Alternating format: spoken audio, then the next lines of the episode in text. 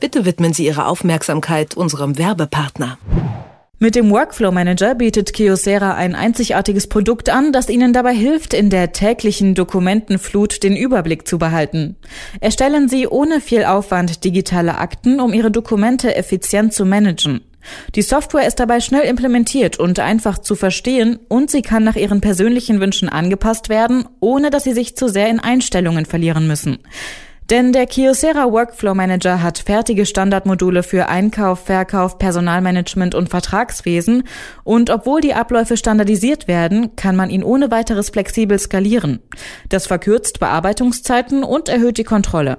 Weitere Informationen finden Sie unter kyocera-document-solutions.de. Hier noch einmal die Adresse kyocera-document-solutions.de. Der Kyocera Workflow Manager. Making Workflow.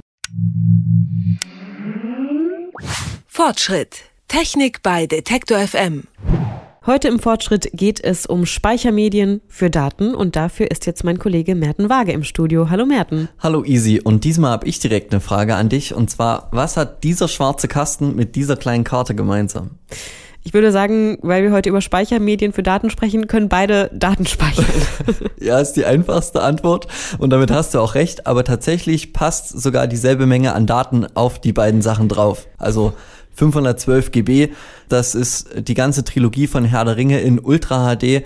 Extra Extended Edition mit allen Sachen, die so dazugehören. Ja, und der Kasten, für die, die es jetzt nicht sehen, der ist ungefähr so groß wie eine kleine Handtasche. Mhm. Ja, und die Karte ist ungefähr so groß wie ein 2-Euro-Stück. Wie kann das sein, dass dann trotzdem auf beide das gleiche passt, wo die Karte so, so viel kleiner ist? Man muss sagen natürlich, dass der Speicher, den ich mitgebracht habe, also die Festplatte in dem Sinne, ein bisschen älter ist als die Karte.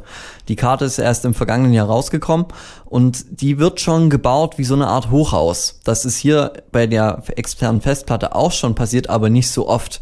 Und genauer erklären kann das aber nochmal Lutz Labs. Er ist Redakteur im Hardware-Ressort beim Fachmagazin CT und kann das Prinzip moderner Speicher anschaulicher erklären. Der Speicher wird inzwischen nicht mehr planar aufgebaut, sondern 3D. Also quasi dann, man kann sich das vorstellen, dass die da in diesen Flash-Speicher kleine Hochhäuser einbauen und äh, da so 64 Lagen Flash-Speicher übereinander stapeln. Dadurch wird der Speicher einfach natürlich äh, sehr viel mehr als bei dieser 2D-Bauweise. Und äh, dazu wird das Ganze immer wieder kleiner und kleiner und äh, das klappt anscheinend immer noch ziemlich gut. Mittlerweile klappt das sogar so gut, dass es schon erste Versuche mit 96 Lagen an Speichern gibt. Dementsprechend gibt es dabei Größe und Speicherkapazität auch in den nächsten Jahren erstmal keine Grenzen mehr.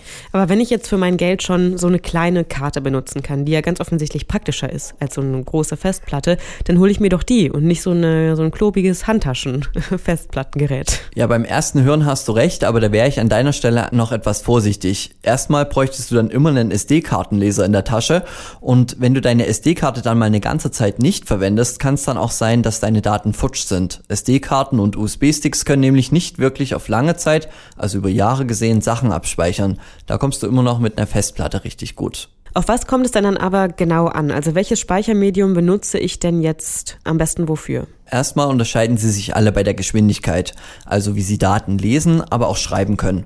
Und da gibt's laut Lutz Labs noch enorme Unterschiede. Meistens, vor allen Dingen bei USB-Sticks und SD-Karten, schreiben die Hersteller nur drauf, wie schnell diese Karten oder USB-Sticks lesen, nicht wie schnell sie beschrieben werden können. Das ist nämlich meistens wesentlich langsamer. Und da gibt es äh, bei billigen USB-Sticks zum Beispiel Werte von meinetwegen 10 Megabyte pro Sekunde.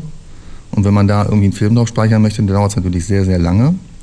Manche USB-Sticks können bis zu 300 Megabyte pro Sekunde schreiben. Festplatten liegen irgendwo in der Mitte, muss man ganz klar sagen. Die sind mit 100, 120 Megabyte pro Sekunde im Mittelfeld, was die Geschwindigkeit angeht. Haben aber natürlich dafür den Vorteil, dass sie bezogen auf den Preis für die Speichermenge einfach wesentlich billiger sind. Tatsächlich sollte dann auch auf den Preis geachtet werden. Meist sind die wirklich guten Produkte auch etwas teurer. Mittlerweile gibt es ja aber die externen Festplatten auch schon für 20 und haben 2 Terabyte Speicherplatz. Wie gut sind die denn dann? Das ist ein schwieriges Feld. Bei vielen dieser Produkte wird nämlich die Firmensoftware verändert. Und das sind generell einfach Fälschungen. Die melden sich zwar dann als äh, meinetwegen 2 Terabyte Stick, aber wenn man dann versucht, die Karten zu beschreiben, dann merkt man sehr schnell, dass da nur 16 Gigabyte oder wesentlich weniger drin stecken. Deswegen ist der Tipp vom Profi, lieber ein namhafteres Produkt nehmen. Am besten wäre dann noch bei deiner Festplattenfirma zu bleiben, die du schon in deinem PC stecken hast, weil die können besser untereinander kommunizieren. Ansonsten sollte man bei der Größe und bei der Geschwindigkeit, also egal ob USB-Stick, externe Festplatte oder Speicherkarte, immer schauen, was man wirklich damit vorhat. In den wenigsten Fällen braucht man für den alltäglichen Gebrauch dann wirklich das High-End-Produkt.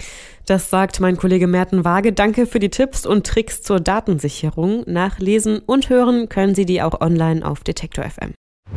Fortschritt. Technik bei Detektor FM. Dieser Podcast wurde Ihnen präsentiert von Kiosera. Wer mehr über Kiosera und das Büro der Zukunft erfahren möchte, bekommt in dem eigenen Podcast Digitalk viele interessante Impulse. Suchen Sie bei Interesse bei Soundcloud einfach nach Kiosera Digitalk.